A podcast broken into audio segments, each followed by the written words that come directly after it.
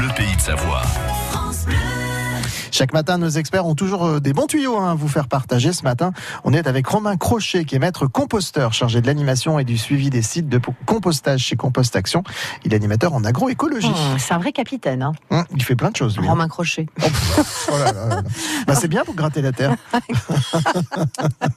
bah oui, capitaine Crochet, il n'a pas de problème. Hein. Alors, c'est une question de Jean-Jacques, qui est à la mode Servalex. Il demande ce que l'on peut mettre pour obtenir un meilleur compost Sur le principe, toute matière organique est compostable. Donc chez soi, on peut composter en gros tout ce qu'on veut.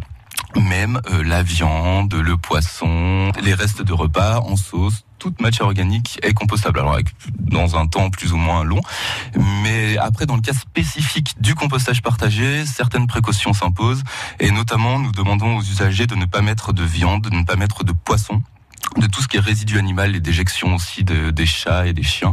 Euh, donc pour éviter notamment certains désagréments euh, voilà, liés aux odeurs ou peut-être euh, à, à l'arrivée de, de, certains rongeurs ou autres. Donc il y a deux trois clés en fait pour bien réussir son, son compost. Mais donc pour débuter, déjà si on est à dans un appartement, il faut s'équiper d'un lombricomposteur qu'on peut tout à fait fabriquer hein, d'ailleurs avec des matériaux de récupération. Après, euh, pour composter donc dans un site de compostage partagé, euh, à part euh, notre bonne volonté, il n'y a, a, aucun aucun matériel nécessaire puisqu'il suffit juste de descendre ces déchets organiques dans au point d'apport.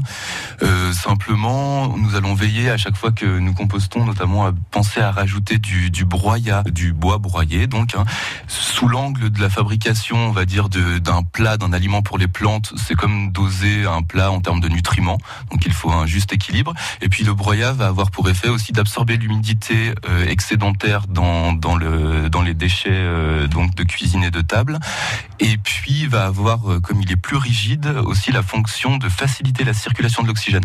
Parce que le compostage est un procédé aérobique, donc en présence d'oxygène. Et si l'oxygène ne circule pas, il y a pourrissement et donc là, c'est là qu'il y a dégagement de méthane donc, qui peuvent être euh, nocifs, on va dire. Merci Romain Crochet, vous êtes maître composteur et chargé de l'animation et du suivi des sites de compostage chez Compost Action et animateur en agroécologie. Pour podcaster cette chronique,